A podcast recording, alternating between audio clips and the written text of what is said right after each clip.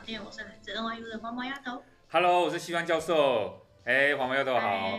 哎，又又又过了一个又过了一个礼拜哈，这个这个礼拜真的很精彩哈，因为已经到了年末了哈。然后那个我们今天特别录音的时间哈，我们因为跟黄毛丫头那个呃沟通之后，我们就特别把它移移，也是跟上一周一样比较早一点录音啊，所以我们是台湾时间十二月三十一号，打算跟我们呃台湾跟全球的那个听众朋友提早一点来庆祝。跟呃这样讲庆祝二零二二年，然后跟二零二一年 say goodbye 这样子。哎，对，呃，我在想，就是大家应该觉得，诶，黄毛丫头声音怎么怪怪？嗯，没有，黄黄毛黄毛丫头好像有点有一点那个有一点比较累，对不对哈？你们是你是不是、oh, 你是不是耶诞节太嗨了，喊喊过头了？没有，就是重感冒。有重感冒。这个。这个声音都非常不 OK，然后就觉得，嗯，有点不好意思，但还是希望听众朋友们听得清楚我的声音。但我觉得我今天的声音有点怪怪。可是这样比较有磁性呐、啊，其实这样也这样也增增添了一点浓厚的过年味。有吗？有有，我觉得我现在听起来像我那个老烟枪。老烟枪。对，我在抽啊，我在抽烟。那你你今天你今天都有在休息吗？你有没有你有没有今天好好休息啊？哎、欸，我今天是我是今天下午才比较喉咙比较不舒服。哦，那有有喝水吗？有喝蛮多。喝蛮多哦，好好好。那等下我们我们我们录完之后，跨完年之后，哎、欸、没有还我们这边台湾还没跨，但是已经那个你们那边要准备迎接，哦你们是也是晚，你们是迎接十二月三十一号，那你等下就可以好好休息哈，因为现在是黄毛丫头那边纽约晚上的时间这样。你们那边已经开始开始热热闹起来了吗？应该吧，只是因为我不太舒服，所以我可能哦没有出门，不太会。对，应该跨年是就是会在家跨，就是不会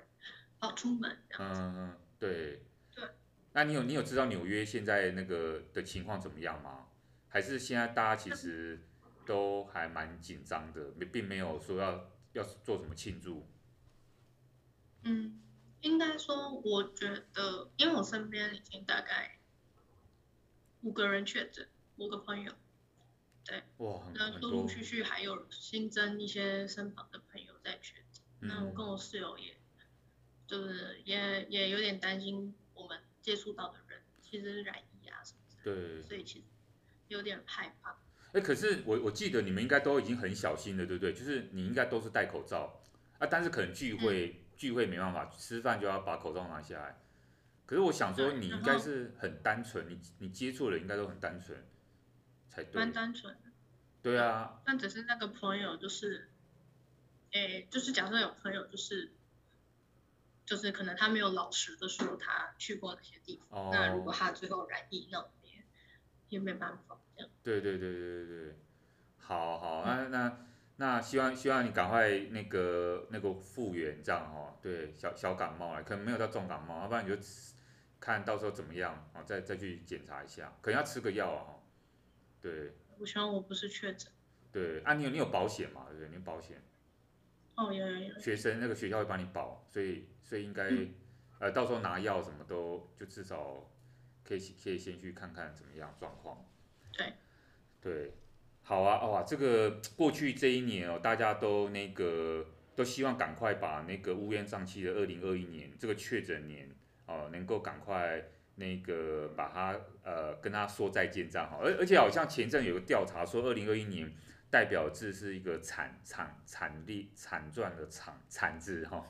就是悲惨的那个惨字哈，因为大家可能都因为很多各种关系，然后呃。行行行动被受限制啊，然后可能身体有些人当然因因为这个感冒或什么，大家其实都过得很很不并并不是很好，而各行各业当然有些受影响，这样。那我们都希望二零二二年，呃，新的一年大家会越来越好，这样。那首先今天一开始，我觉得先跟先做一个更正启示啊，哈，更正启示哈。那因为上一周黄毛丫头如果还记得的话，我们那时候讲说那个耶诞节的几个。呃，国家的特殊的习俗嘛，哦，庆祝的方式，然后我们就讲到说，呃，日本那个肯德基啊开幕的时候，嗯、啊，就想说怎么会怎么会有一对外国夫妇，他们想要吃那个火鸡餐啊？那时候我就不经意的讲说，怎么可怎么耶诞节还有人在吃火鸡餐？那不是感恩节嘛？嗯、那其实后来就有听众，他们听得很细哈，他们就来指正哈，他们就说没有啦，那美国人他们吃那个呃火鸡其实是很。是一个很就是庆祝的那个，所以它不是只有感恩节，它可能其实连圣诞节他们都会，呃，以火鸡做一个庆祝的餐点啊，那代表丰盛。那火鸡一直以来都有一些传统啊，所以他们也传了一些资讯啊，然后呢，呃，来说，哎，其实这个是有缘由的这样哈。那我自己也去看了一下，也发觉到说，哦，原来没错啊，其实那个在这种盛大节日、盛大节日哈，他们其实就从感恩节一直进入到。呃，耶诞节进入到圣诞节这样，那他们就会以这个火鸡当做主要的的主餐哈、那可能我自己以前在美国留学的经验，我可能呃，可能刚好我做到的朋友并没有，就是耶诞节并没有这样这样子那个好，以主要以或是可能有我忘记了，他们我们在吃餐的时候有这样，因为因为因为这个有有时候为了简单的哈，然后所以感恩节这个我比较印象深刻。那所以说耶诞节这个东西呢。它这个，它这个，它这个，当然这个缘由有时候有各种不同的说法啊。那我我我目前看到的是，好像是反而是英国小说那个狄更斯哈、哦、这个作家，他在他的自己小说里面，然后他有一个他有一个很著名的作品叫做这个 Christmas Carol 啊、Christmas Carol，这个 Carol 就是那个颂歌的意思啊，颂颂就是歌颂的那个颂歌。然后因为这 Christmas Carol 这个我我印象非常深刻哈，因为我我以前在英国也也念过书哈，所以我在英国念书的时候呢，那个我记得耶诞节呢，呃，他们你打开电视呢，他们英国人会放一个黑白片，这个黑白片其实是有一点呃有你有有一点有一点有一点传统的那种剧，有一点传统的剧哈，然后这个黑白片里面这个因为我印象深刻，它叫它就叫做 Christmas Carol。然后没想到，没有想到它就是在播放那个狄更斯的著名的那个作品。那这个作品里面就有一个守财奴，那他守财奴呢，他这个呃，突然他在耶诞节的时候感受到哦，他应该把他的这个把把这种这种什么祝福分享给他的员工，于是呢，他就送了他的员工一家火鸡，哈、哦，然后呢，当做是圣诞节的大餐。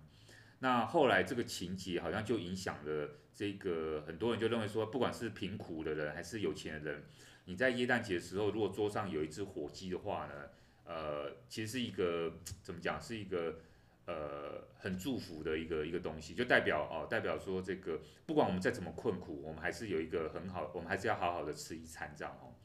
那那所以我觉得这可能也有也有这个影响哈，影响到了美国啊，影响到其他。各地哈，他们在耶诞节的时候呢，也把这个火鸡哈，其实特特别可能是，可能是在美国，因为你说你吃一般鸡可能太普遍了，所以好像他们就觉得说，哎，火鸡，那加上火鸡是他们北美洲的素材，好像土生土长的那个一个一个材料，就就有点特别，又不是那么特别的一个一个餐哈，他就弄一个跟平常不一样的东西，所以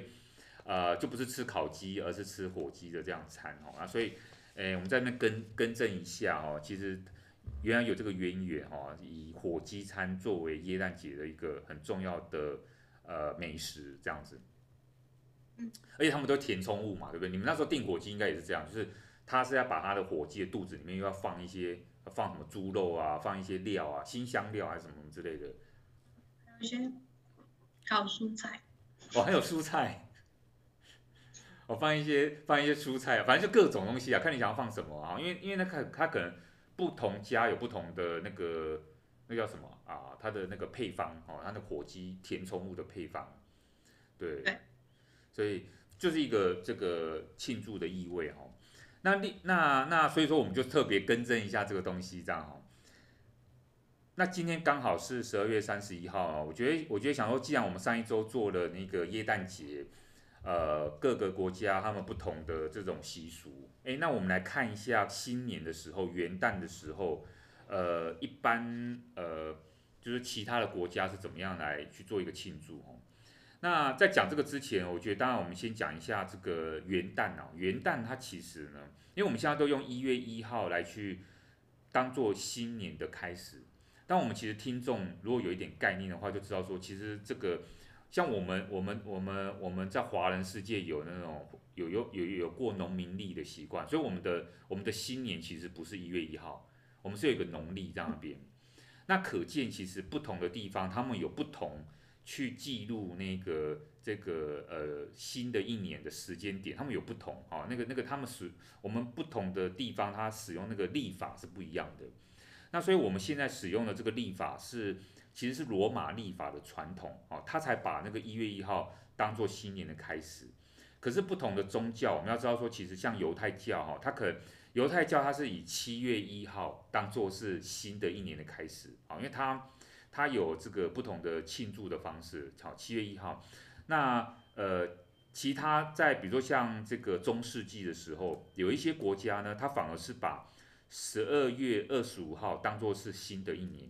但是它不是因为耶稣基督生日的关系哦，而是因为十二月二十五号呢，它是最接近冬至，哦，冬天冬至这样子哈。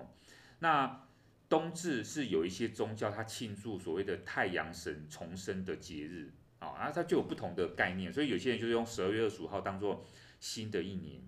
那我们上一周呢，我们是讲到说那个基督教它可能呢。不管他是真的还是他真的考据到，还是他其实错把耶稣的生日当作是十二月二十五号哈，可是呢，就因为这样阴错阳差的一个错误，那结果呢，诶，就就把他出生后的第七天当作是他的受割礼，受割礼啊，受割礼我们不好在节目上讲哈，但是受割礼其实我们用另外一个方式讲，就就新的一天，新的开始的一个仪式，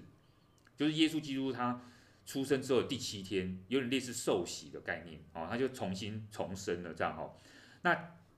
十二月二十五号的七天之后，刚好就是一月一号，然后我们就用一月一号来代表新的一年哦，重生的这样一个开始。那讲到这个呢，我们知道说，其实那个每个国家在这个一月一号庆祝的方式哈，元旦它都有不同的这种表达哈。台湾的话就是一零一啊，放烟火。或者是我觉得我们不知道从哪时候开始就要流行，一定要在台北啊，在什么，呃，我觉得很多哎、欸，在现在几乎台北、新竹、花莲、什么高雄都会有什么跨年演唱会。嗯，我觉得跨年演唱会已经快变成我们的传统。可是太多了，我觉得就是什么各个地方都要弄一个跨年演唱会，它变得各县市都要有跨年演唱会这样哦。那。呃，纽约其实是最著名，因为我们都知道说，呃，跨年哦，就是几个大城市，纽约、伦敦什么之类的。然后我自己也去过纽约的那个那个跨年，可是纽约跨年，我以为是有什么唱歌跳舞，没有诶。纽约那个跨年就是真的，大家就是大概下午可能四五点就开始排队了，就排那个纽约 Times Square 的那个时代广场的那个那个跨年那个，但你就是排队而已，它中间不会有什么。唱歌啊，跳舞来娱乐你，好像现场是有放一下音乐，可是那个音乐是放卡拉带的，它不是不是真的有人在那演唱。我我印象中是这样啊，还是有人在演唱？我不我我没有那么确定这样哦。那呃呃，然后他一直要等到你可能要一直排队排队排队，等到那个怎么讲？等到十一点五十九分左右，他开始就会有垂降一个水晶球。其实纽约那个时代广场，它著著名的那个是那个水晶球，它就突然垂降下来。你说它真的有什么特别吗？也也没也没有什么样的特别，这样。但是大家就好像变成是一种呃一个象征的，因为纽约的那个 Times Square 真的集合了世界各各地的人去朝圣，这样哈。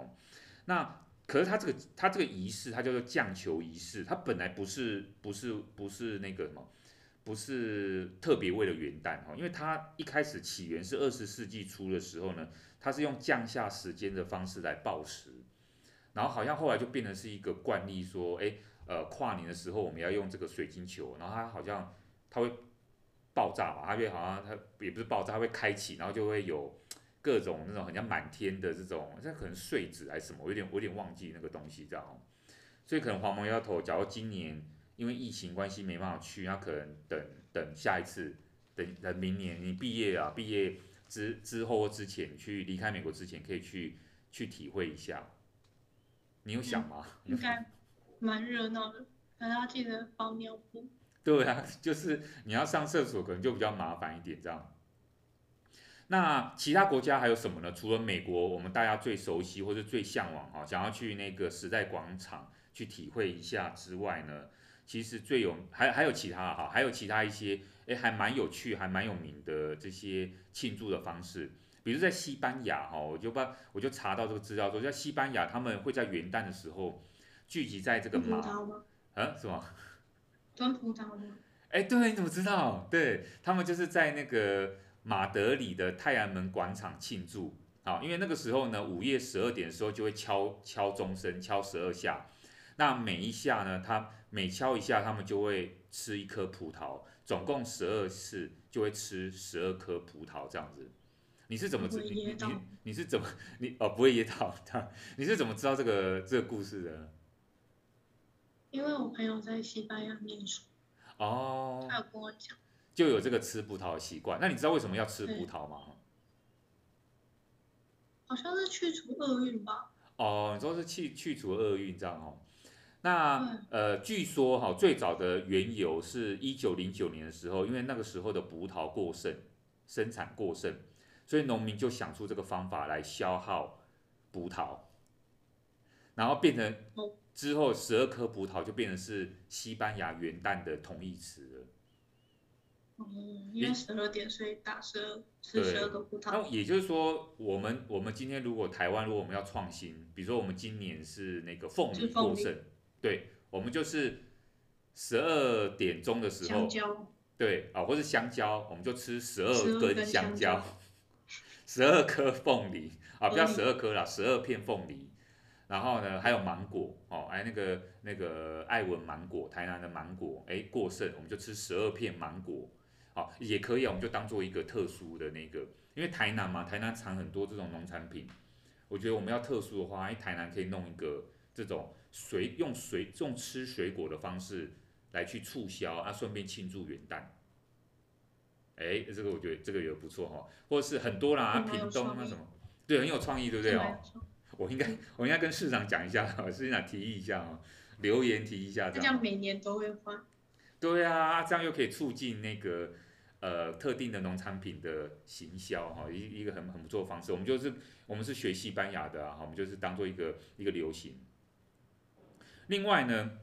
我在那个德国待过哈，所以我就特别对德国好奇。那他德国在新的一年呢，他有一些习俗啊，我觉得刚好可以跟大家分享一下哈。一个是呢，他们会在新的一年呢，习惯会说 Guten Rutsch ins neue Jahr，那特别他是讲 Guten Guten Rutsch，好，那 Guten Hutsch 是什么意思呢？Guten 就是好的意思，Good，好，所以它音是一样的，Guten，啊，它是 Guten Hutsch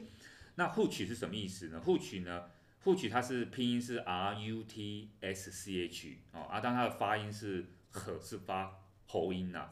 好 Rutsch 这样哦，那它表面的意思呢，Rutsch 是滑进去的意思，滑，滑滑倒滑。滑一跤的那个滑，Rutsch 这样哦，所以它表面的意思是祝福你滑得好，Guten Rutsch 哦，ins new 呃 ins neue Jahr 嗯，就是在那个新的一年 neue Jahr，neue neue 就是那个新的那个过过那个年就是 Jahr，祝福你滑得好，好好的滑入新的一年这样，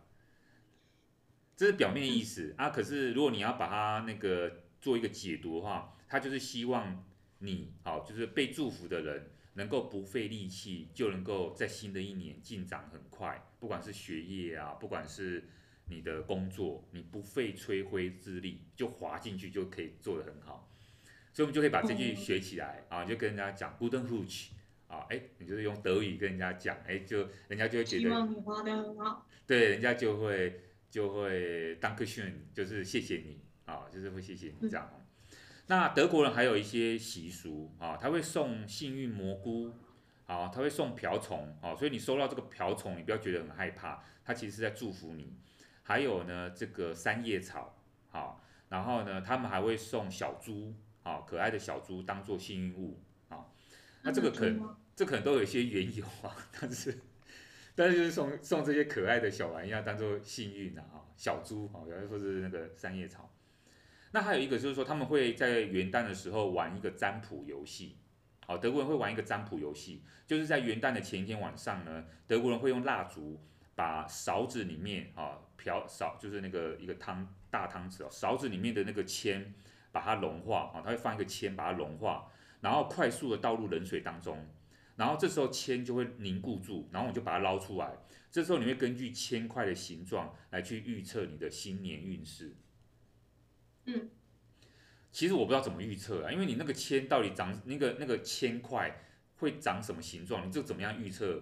那个新年运势呢？这个就我觉得觉得这可能就见仁见智哦。那这个应该只是乐趣居多。对啊，乐趣居多。到底什么样的铅会是代表什么好运？这个哎，我不知道，我不知道他们他们是怎么样来去做预测的哈。那这个可以，说不定他们有些对照图，好，说不定，比如你是什么样的。图案，你有几个角啊，就代表你有怎么样的什么挑战或什么之类，我不知道哈，这可以再去查一下，知道。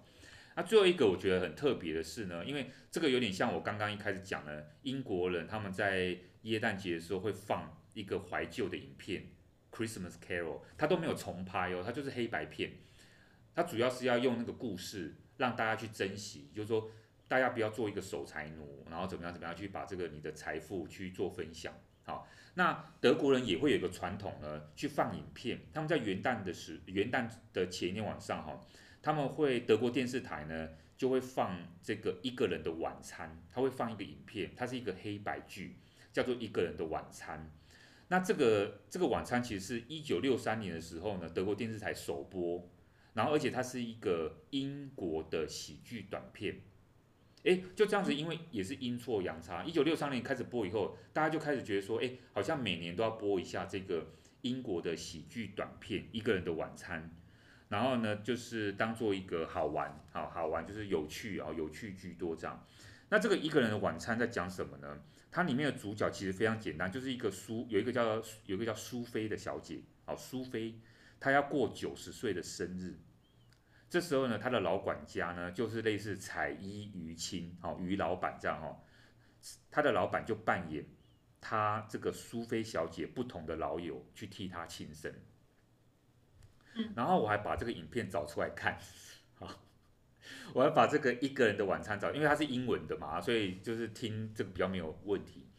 他这个片中就真的从头到尾就只有这两个人哦。就是苏菲小姐呢，从楼上走下来，然后老管家在那个餐厅在帮她摆设，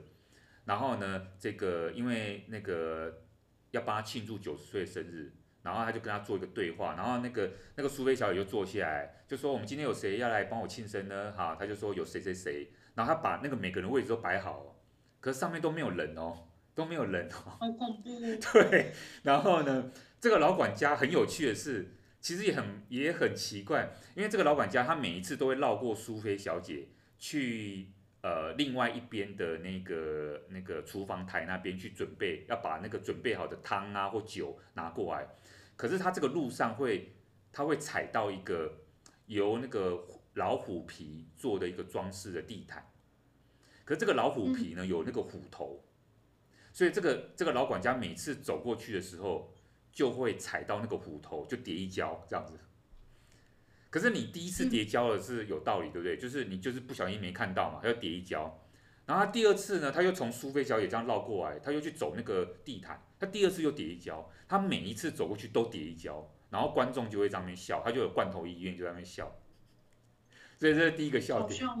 对，就是第一个笑点。就你就是明明你就对，你明明知你明明知道。他走过去一定会故意，就是会给他绊倒，但你就觉得他很好笑，我不知道为什么，因为因为那个老管家就是会一副好像每一次都是第，因为我觉得他演的蛮好的，好像他每次都是第一次跌跤的那个感感觉，因为他他每次走过去跌跤的时候，他就会转过头去喃喃自语一下，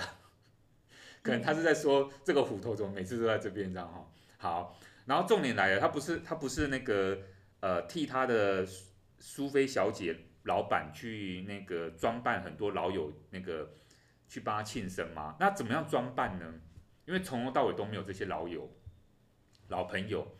然后呢，所以我就发现到说他怎么样，他的、他的、他的、他的那个扮演方式是，他会替每一个老友的那个座位上面，那个老管家都会都会斟好那个酒，倒满那个酒。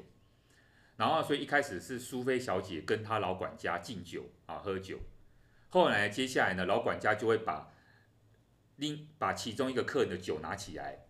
然后又跟苏就会跟苏菲小姐敬酒，然后苏菲小姐苏菲小姐就会装作呃这个老管家就是那个老友，就说比如说 Peter，然后就跟他敬酒，然后第二个可能是 Mike，然后那个老管家又把 Mike 的酒拿起来跟他去敬酒，所以这个实际上这个老管家喝把所有老友的把他客人的酒全部喝了一遍，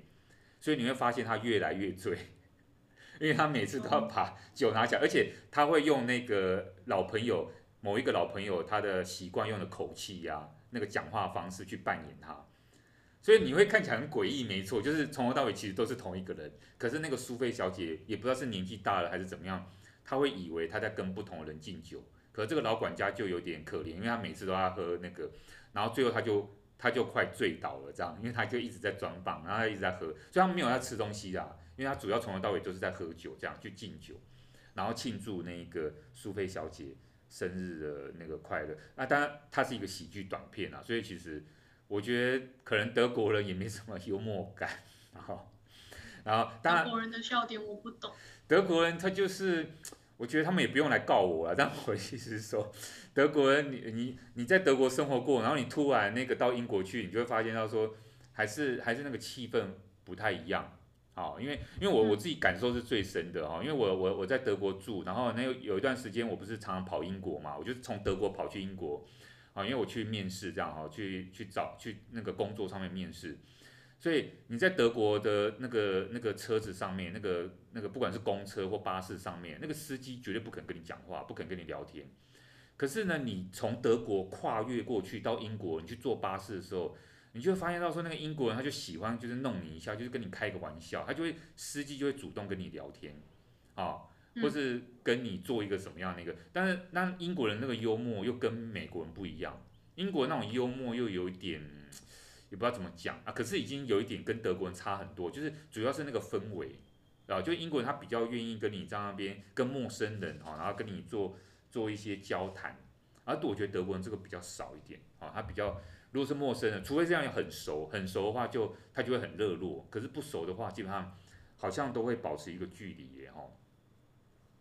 所以以上就是，哎，我就跟大家介绍一下哈，这个几个，啊，其实还有很多其他的那种庆祝方式，只是说现在大家越来越相同了，好像呃各个国家，你说像柏林啊、英国啊、伦敦啊，可能都庆祝方式都越来越多，就是大家聚集起来，然后唱歌啊，听人家唱歌也好，或者是大家。大家喊叫、唱歌，哈，来去，来去放烟火，哦，这个是最常见的，哈，然后来去庆做一个仪式性的庆祝，这样。那太久没有回台湾，然后就是突然忘记哦，你们今天放假，因为你们六日刚好是元旦，所以所以又补一天礼拜五的假。对对对。对我那个时候，我那个时候还想说，哎，奇怪，为什么我台湾的朋友都在家？都在家。我说大家都不用上班，哦，原来是因为。有没有我有补假这件事？对，我觉得补假这件事也是蛮妙的，就是我们都会，比如说台湾人就是没放到的假，政府会补补几天这样，我就觉得其实也不错。对啊，对啊，所以这个也是一个德政呐，哈，这个我不知道 是从哪一个朝、嗯、哪一个政权开始哈，也是个德政这样哈，只是德政来德政去都没有教师节放假，这是我是最对啊，最觉得奇怪的。对啊，为什么 教师节？要庆祝，然后不放假，那不放假，那我还是要上课呢。我这这个，我不是很心酸吗？哈，所以说为什么为什么德政都没有办法到我们身上？哈，不过这是题外话。那回到我们今天这个要跟大家分享的国际新闻哦，其实刚刚那个元旦也元旦的故事也是一个国际性的新闻哦。那呃，不过另外如果要关于政治类的话呢，呃，今天要跟大家分享的另外一个。呃，国际政治的新闻呢，我想说，呃，也是从两个人物啊，他们的算是很遗憾哈，在十二月二十六号的过世啊来说起。当然，这个因为元旦啊，元旦当然代表新生啊，我们不是说，我我觉我觉得这个也是一个新生哈，新的 reborn 啊的一个过程啊，不过。不过有两位影响力很大的，在不同领域影响力很大的人物呢，他们刚好在十二月二十六号的时候呢，呃，过世。那呃，在同一天过世。对，在同一天，所以我觉得他们的影响力，这个是国际媒体都在报道的。那呃，他们这个影响会继续陪伴我们到二零二二年，其实哈会一直继续下去，因为他们的过去的这些成就哈，我觉得呃可以值得拿出来跟大家一起分享。十二月二十六号的时候呢，第一个要分享的人物呢，其实是在学术界的人物哈，他是学术界的。那他的新闻，我觉得我们学术界都传传遍了哈，大家都知道、呃、这个故事哈，就是说就这个这个事情哈，他是呃美国耶鲁大学的荣誉教授，非常著名的汉学家石景谦啊，他在今年的啊十二月二十六号辞世，享年八十五岁。好，石景谦是他的中文名字啊，啊史就是历史的史，他姓他姓史，历史的史。那景是风景的景，迁就是那个迁移的迁，司马迁的迁。那之所以呢，他取名为石景谦，哈，他 Jonas，他是 Jonas Spencer，哈。那他他他之所以取名为石景谦，是因为他的老师帮他取的，他这个名字是他的老师帮他取的。那他的老师是谁呢？他的老师是呃曾经在澳洲图书馆工作的一个中国史专家，哦，是一个中国人。他叫做房兆寅，房子的房，他姓房哦，这个名字其实蛮少见的。房兆寅先生哈，他所命名的，他当初替替这个石景谦命名的意思，就是希望他可以敬仰司马迁。司马这个石景谦哈，他是哈佛大学历史系教授，所以他是一开始他就在学历史，而且他特别对中国历史有兴趣。那他的老师呢，房兆寅在帮他命名的时候呢，就希望他可以学历史，就要像史像司马像司马迁这样哈，像司马迁这样，然后以司马迁作为一个楷模，好敬仰司马迁，奋力的完成史记吗？对对，那可见他的老师是非常非常的这个觉得说司司马迁哦，做了一个对他们历史学家来讲很很伟大的一个功业这样。那当初这个石景谦他在念博士的时候呢，他在他在耶鲁大学念博士哈，学中文。那他想说他想要研究中国历史啊，可是他的他的他的他那时候在耶鲁的老师叫做瑞玛丽啊，瑞瑞玛丽教授认为说你你想要学哪一个朝代呢？因为他说他想要学清清史清朝，那他就说这个清朝的话呢，可能他不适合。这个瑞玛丽说他可能不适合，他就介绍了。他认识的这个呃朋友叫做房兆寅哈，他就说，那你不然你就跟他拜师学艺。只是说这个房兆寅他人在哪里？他那时候是在澳洲图书馆工作。好，那这个这个石景谦很好学，他就马上写信。好，那时候可能还没有 email，要写信给这个房兆寅。房兆寅居然还回信，愿意收他为徒弟，这样哈。他就这个石景谦就直接坐飞机到澳洲去。就为了要跟他学习这个清代史，其实是，其实我觉得这个他对于学术的这个热热爱哦，我觉得这个我们现在也都做不出来。因为你今天想说有一个在澳洲，那澳洲图书馆，你会想，对啊啊，你又耶鲁大学，你难道耶鲁大学没有人那个吗？对不对？你就你不会想要说你要花这么多的时间，因为你要额外到那个地方去学中文也好，去学，有太多成本考量。对啊。那我觉得有一些成功的这些研究者，他成功真的是有道理的，就是说他没有在管这些成本概念，就是他他在念书不是为了说早点毕业拿到学位啊，然后找到一个好工作，然后从此就结束了。他们不是这样想，因为他把这个东西当做他一辈子要做的事情，所以他不在乎说要不要拿，他不是在乎那个成绩，他不是在乎那个耶鲁的学历，对不对？他就是说我就要把这个学好。那他觉得。他跟这个房兆寅来学，他可以学到更多，于是他就飞过去啊，即便到澳洲这个地方。那石景谦那时候呢，他就对房兆寅他的这个第二个老师，算是他第二个指导老师哦，跟他的老师说，因为因为石景谦其实是英国人，他一直拿着英国的身份，都没有划归为美国人，他没有他没有像我们现在很多人就是想要拿一个美国国籍，没有，好。那可是呢，他跟他的老师说，哈，当然他有他的坚持，哈，不过他对他的这个房兆寅说，石景谦说他身为英国人，在美国呢有一种地理错置错位的感觉，因为他觉得说自己对于美国人来说太英国了，那对于英国人来说又太美国了，好，那我觉得这句话我特别把它找出来，是因为呢，呃，因为呢，石景谦的他对房兆云这样讲的时候呢，房兆云说他也有同感，因为他身为一个中国人啊，他可能他的英文不错，或者他语言不错，他到他到澳洲，他好像也到美国去过，他到哪个地方对别人来讲都都不是当地人，都太外国了，可能都太中国人。那他他回到中国，他对中国人来讲，你又太洋化了。那这个是我们很多去留学，或者说在国外，或者你想要当 ABC 的人都会有同样的问题。你在国外工作，你对别人来讲就是一个华人，啊，可是你回到自己的国家来讲，你感觉又是另外一个世界来的人。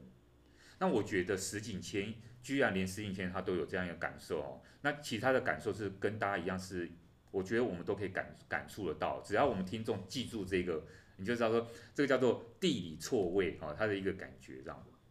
那石景谦的他的博士论文，我们就讲到重点了哦，就是他那他研究是什么呢？为什么我们要特别介绍他呢？因为他的博士论文呢写的是曹寅与康熙这个题目啊，曹寅与康熙，曹就是曹操的曹，寅就是子丑寅卯的那个寅，曹寅与康熙，那他就是啊，你说什么？曹寅是谁？对，曹寅是谁啊？大家一定会一定会好奇，那。我觉得我们，你知道吗？我们这个学术界哦，我们在念博士的时候，或是你在做硕士论文的时候，我们都是在写那个其实是很细的题目。你到时候说不定你也会感受得到，特别是博士论文是这样哈，就是写很细的。我们不是写一个大家都知道的东西，我们是写一个大家都没听过的东西啊，那个东西才值得做研究嘛，对不对？那曹寅是谁呢？你有没有听过有一个人叫做曹雪芹？嗯，那你就听过了嘛，哈。那曹雪芹写《红楼梦》的吗？对，曹雪芹的祖父就是曹寅，也就是曹寅就是曹雪芹的祖父，所以他这个家族其实是在清朝是势力很大的。可是呢，他是你知道吗？就是其实你势力再怎么大，你再怎么得势，你再怎么那个有威望，你总是有掉下来的时候。所以说呢，他这个这个石景谦呢，他的博士论文是在写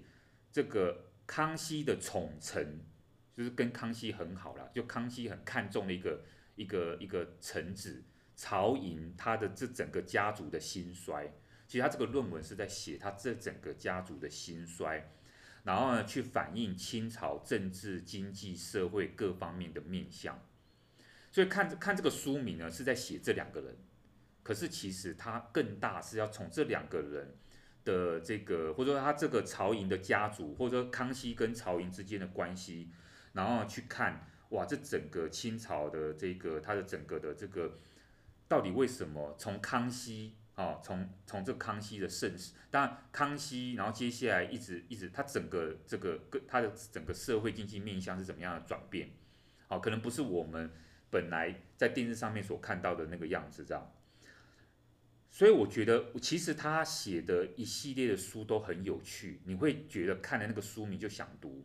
所以说呢，之所以他石景谦这么有名，是因为他很多书呢都翻译成中文，我们台湾啊或是对岸哦都有中文的版本可以看。你看一下他的书名呢，都是讲什么？除了刚刚那个曹寅与康熙之外呢，他还写过《追寻现代中国》，还写过《雍正王朝之大义觉迷》。好。这个其实我觉得我我个人是觉得还蛮有趣的哈，我我我又想知道他怎么解读这个雍正王朝，他还写过《太平天国》哦，《太平天国》这一部是蛮有趣的，蛮蛮蛮有名的，啊，他讲这个太平天国的过程，那从一个这么这么有这么样这个学术等身的这个这个这个历史学家的角度啊，他是一个外国人看太平天国哦。我觉得我们会得到很不错的东资讯，因为他他们历史学家用的资料都会有考证过、考据过，啊，就不是那种写小说的形式。所以如果我们想要知道那种很很真实的内容的时候，就可以来来看，哈，还有天安门，还有利玛窦的记忆宫殿等等之类的，哈。那这些重点是在讲什么？这些他有一个中心的想法，他的所有这些论著里面有个想法是说。你要了解为什么东西方在现代化的过程当中，最后会走向不同的道路，你就不能去回避了解。以中国来讲，从晚晚明，哈晚明明代，哈晚明到现代的中国，它是怎么形成的？所以他是研究清没错，可是他他认为说，我们就是要从历史的这个过程去看，到底为什么中国会会走到现代这一步？这个他的中心思想，所以他就不断回到历史去挖掘什么利玛窦啊，什么太平天国啊，什么雍正，他其实就是他觉得说我们现在是从这个过去来的，好，我们要了解过去那一段路，才可以知道说为什么会跟西方走到不同的路径。嗯，我懂。所以讲到这个。对，讲到石景谦呢，我觉得他十二月二十六号过世哦，当然是很令人惋惜哦。那其实还有另外一个更令人惋惜的是，就是说，呃，我们就岔出来讲一下，因为呢，在今年八月的时候呢，还有另外一个也是做中国研究的一个很著名的学者，他叫做余英时，啊，他也过世了，也在今年过世了。嗯。他们两个其实都路数很接近，只是余英时先生他是比较走那个思想派的。那余英时呢，他是在普林斯顿大学。教书任教的哈，他是在普林斯顿，那所以你看，一个是在耶鲁大学，一个是在普林斯顿，都是美国非常非常著名的大学的，然后他们都是在做这个中国研究，那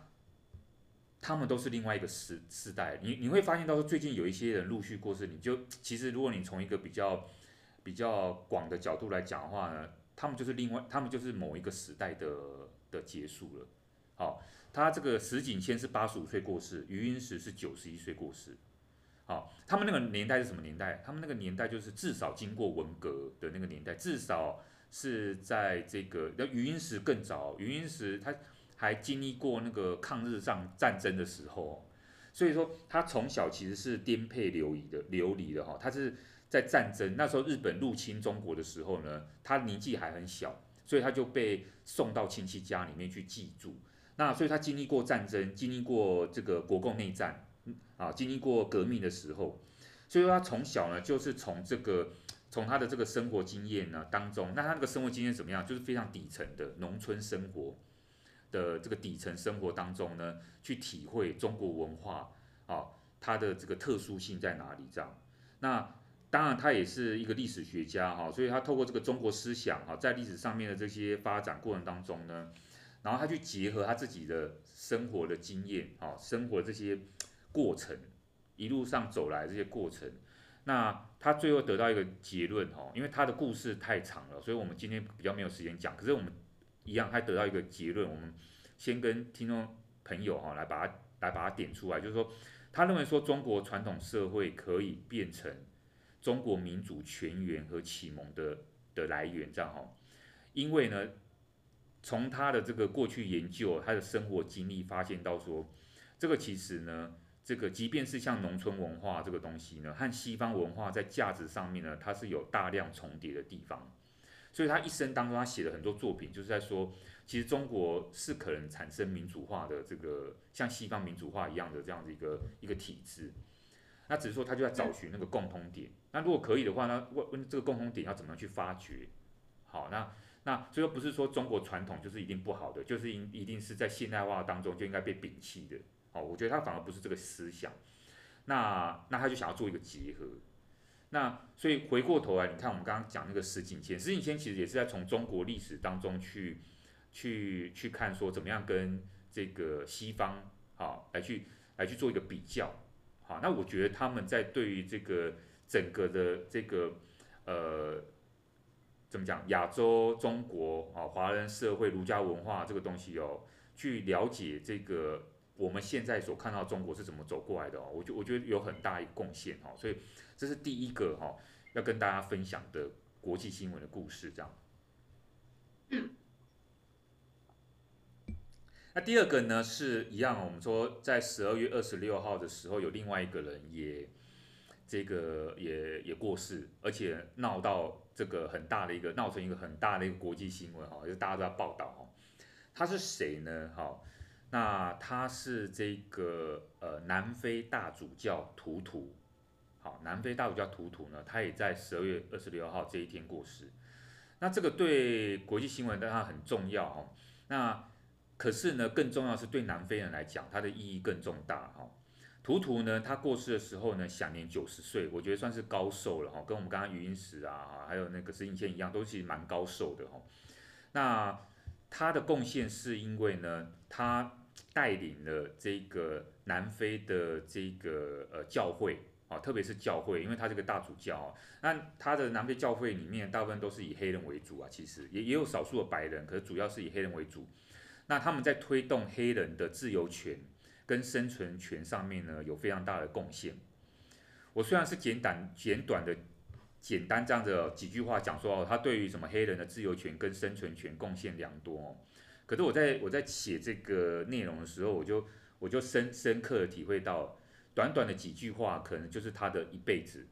因为他用的这个一辈子的时间哦，我们去形容他，可是他是用他的整个生命。在贡献南非黑人的人权运动，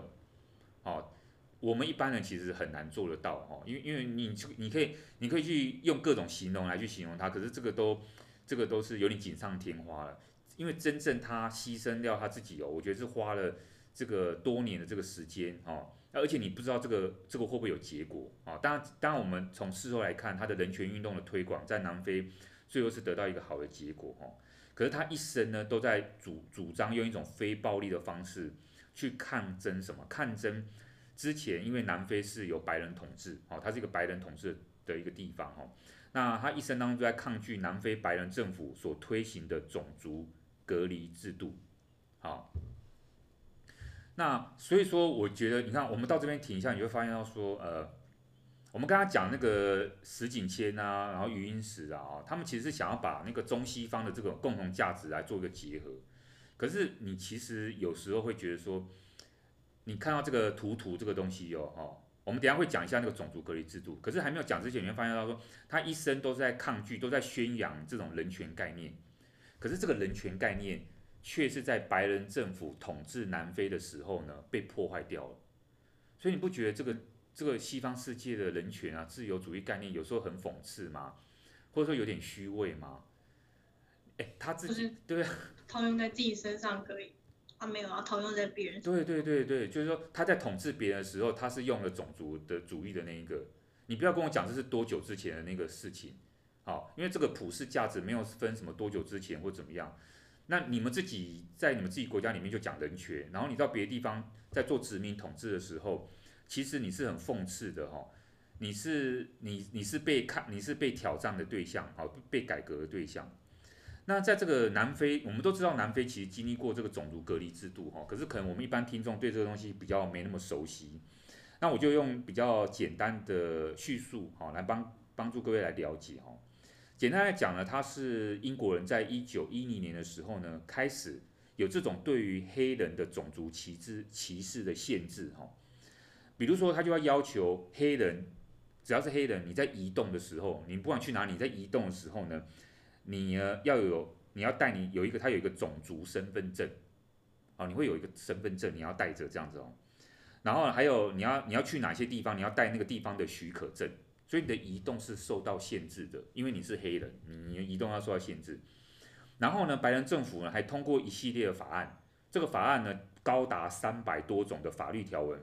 里面呢，他就去用这些条文啊，然后就就这样子去把南非百分之八十到九十的土地给变，就变得合法化，变成是政府的土地了，变成白人的土地了这样，并且要求黑人说，呃，你只能在特定的他们叫做储备地里面生活，因为总共有百分之八十到九十的土地都已经给分给其他白人了，其实白人是少数。那你大多数的黑人你就被框定在某一个地区里面生活啊，你不能到别的地方去，好，你就只能居住在某个特定的地方。逐渐的哈，南非人他就被分成四种种族族群，因为白人政府他要管理，这样比较方便。那我就把你们这些人分成四种人。第一种，第一种人呢就是南非本土人；第二种人呢就是有色人种啊，就是混血儿；第三种就是白人啊；第四种就是亚洲人。啊，亚洲人以印度为主。那分成这四种人要干嘛呢？呃，第一个就是不同不同种族的人，你不能不能联姻，不能结婚，啊啊，也不可能也不可以做一些谈恋爱的事情，这样可能就是不可以在一起这样。然后呢，还有就是说，如果你被标示为是黑人的话，你要去公共场所，哦，比如说去 Times Square 啊，去什么公共场所的话，你要带存折，哦。所以说这就产生一个问题了哈，带带存折当然是证明你是一个有有有有有财产的人哦，你不是一个无产之，因为因为对于西方人来讲，有财产的人是很重要的哈，所以他们要保，他们要要看你是有财产，你不是会到处去行窃的人这样。可是呢，一九六一九六零年三月二十一号的时候就发生，警察那时候呢就在盘查黑人，因为他发现他说有有些黑人呢，这个他要他们出示，因为他们到公共场所嘛，他们就要要他出示所谓的存折。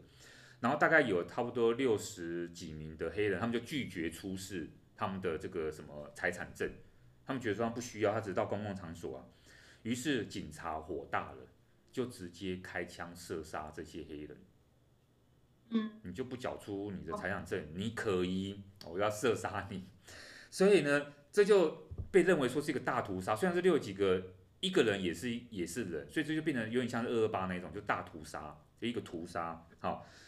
整个掀起的南非黑人呢，他们武装的，就是他们非武啊，对不起，武装的这个抵抗。那有些人是用非武装的方式，哈、哦，用这种这种呃非暴力的方式。但其实有一些人他就用武装抵抗的方式，开始来去反抗这种所谓的种族隔离制度。这这里面在这个时候就当然就包括了这个我们知道的曼德拉，还有这个我们刚刚提到啊二二十六号过世的大主教图图。他就带领了黑人教会来反抗，一直要到一九九零年初呢，这个制度才被才被这个消除这样子。所以我觉得这个故事呢，当然给我们的结论是这样哈。我觉得说这个呃，当然它是一个国际新闻哈，可是我发现到说呢，这个追根究底是什么种族隔离啊，这些背后都是跟种族主义有关。那我们听众可能不知道。这个种族主义呢，其实你如果要去回溯的话，至少要从现代国际关系呢，源自欧洲宗教战，源自欧洲宗教战争的背景开始来看。因为从这个欧洲的宗教战争之后，大概有三百多年以来呢，欧洲经历了无数次的战争。好，那当然他们也去殖民别人哦，跟别人打那个殖民战争这样哦。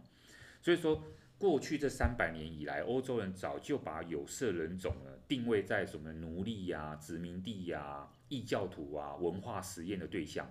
你看现在是不是还有？现在可能没有奴隶了，可是殖民地还有啊，因为这些欧洲国家还是有跟殖民国殖民地的国家有关系。异教徒是最明显的，我们讲那个伊斯兰宗教那个问题，异教徒其实是最明显。文化实验的意思就是说，在不同地区去实验那个民主制度可行性。啊，那你他这其实就在做实验哦，做文化实验。那这些白人在过去这一段时间，或者是这些欧洲人在过去这一段时间以来，就认为说，这些被分在这个有色人种这里面，他们就是低劣的、劣等的，然后就会认为说，他们的文化传统没有那种传承的价值。好，他就觉得他们这些这些东西都是落后的，他们那些习俗都是落后的。那更重要的是呢，二次战。第二次世界大战之后结束了，我们都知道说，整个本来那些二战期间被殖民的国家，他们就纷纷独立了。那独立之后，他们就会去学习哦，之前这些欧洲人、白种人他们所开发的制度啊，哈，然后呢，并且推行什么什么现代化。可是呢，如果说你推行现代化呢失败的时候，你就会说是因为有人不不肯效忠新的国家，然后就开始内斗内斗。你你你这个在非洲国家。拉丁美洲国家非常非常明显，这样哦。那可是如果他的现代化成功了呢，他就就会说呢，这就是因为呢，他们摆脱了那种传统的这种落后的文化。可是呢，我们要知道，这个实际上，这个你所谓成功的这个现代化，它就是一种新的种族主义，不是吗？因为这个现代化就是从欧洲国家来的，大家其实都已经卷在这个所谓的现代化的这种迷失里面，不自觉，好。导致于你的冲突就一直存在，因为你为了要现代化，你就要一直去排斥那个传统的价值，那你就会一直去找敌人，你就一直想要消灭一些人，好，可是呢，很多人他其实在做的事呢，他是在抗拒现代化，因为抗拒，因为现代化是一个种族主义，它是我们要对抗的。可是如果你当你跟现代化对抗的时候，人家就觉得说你是在反对国家，于是就有内战，所以它会有两个冲突来源，一个是你要消灭传统文化，第一个冲突来源。第二个是呢，有一批人他是在抗拒那个种族主义，那你以为他是在抗拒？你以为他是单纯在抗拒国家所执行的现代化？其实不是，他在抗拒另外一种新的所谓的殖民主义跟种族主义。那于是那这个就会产生第二个冲突性，战哈。那所以说，我觉我就会觉得它就有一个很很很矛盾的现象存在。我们现在所看到的，我们像我们刚刚讲那个图图，南非，一九九零年代初期，好像你觉得说，呃，这个事情就结束了，那个种姓制度就没有了，对不对？你觉得就就没有？啊，真的是这样吗？没有，没有啊。种姓制度的消失，不代表说整个这个冲突是消失的，因为我们又发现，到时候我刚刚讲那个现代化。还有说，就是说这些国家他们会持续不断的在内部发生这种战争或是内斗的原因，那不就是因为他们又在持续的再去学习那个西方这些价值？嗯，那就你就要重复原来那个。真正的原因其实是现代化。对，我觉得是可以这样说，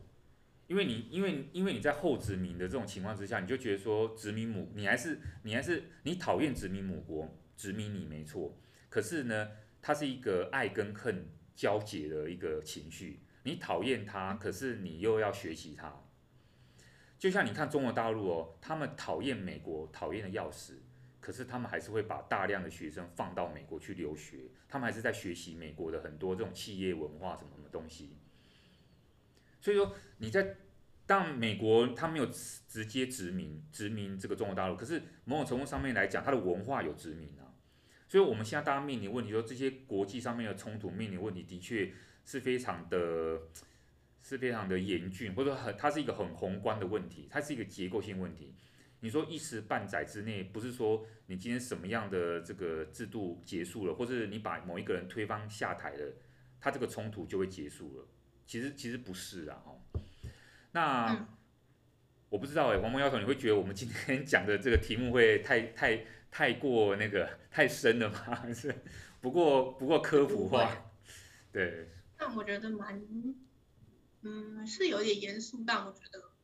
是一个蛮值得探讨的问题。毕竟从刚刚讲这个呃基督主教的事情，然后延伸到现在现代化的这个造成什么内乱啊，或者是国家对于殖民母国的那种情绪，我觉得其实是是蛮是蛮。我觉得这个这个见解是非常独到的吧？我觉得对，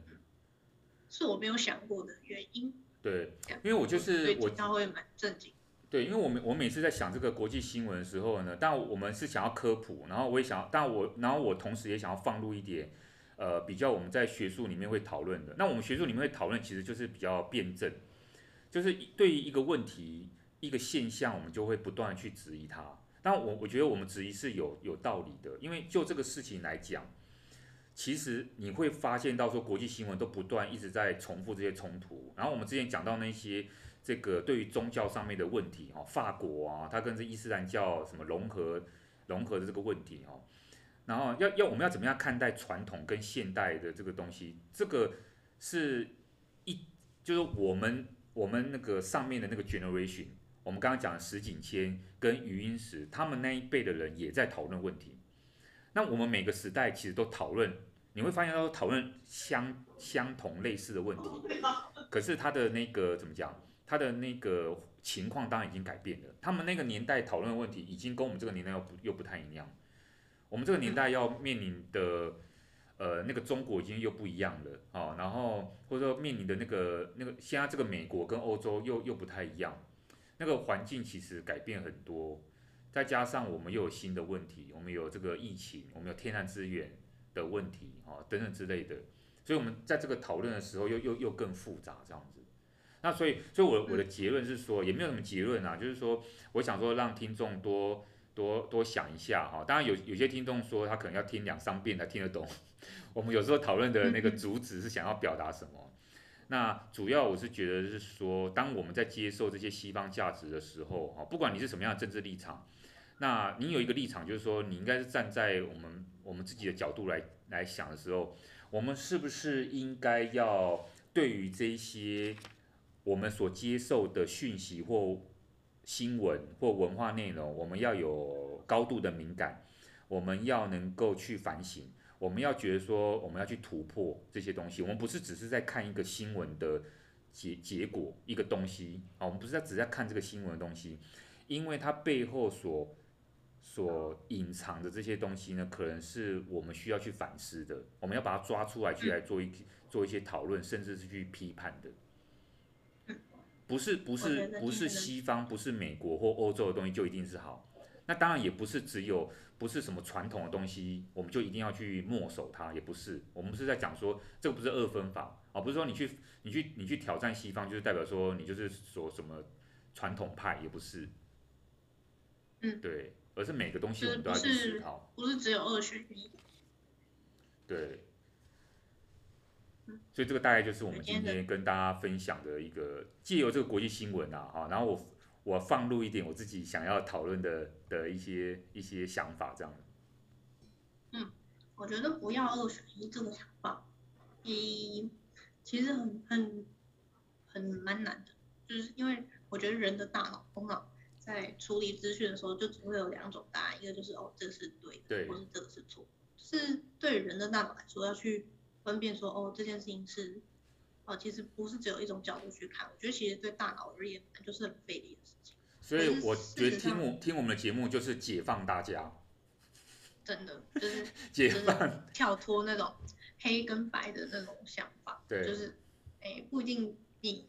立场是可能不支持什么，就代表你一定是支持那个反方。就是有时候只是一种你自己对自己反思过后的。想法可能不同于其他人，但不代表你就必须选边站，或者是你有其他特殊的立场，这样。所以我觉得现在这个主题应该也是算是勉励大家新年的时候可以用，诶，就是比如说，比如说当你遇到什么事情，你也不要用只有用，好，这就很糟，或这就很好的角度去看事情。没错。我觉得，尤其是经过这个疫情这些年，就是大家可能对于呃自己的生活可能。也有很多转变，就觉得说哦，不是好就是坏。但我觉得其实人的生活应该是好坏参半，就是都不是定是好不坏。所以我觉得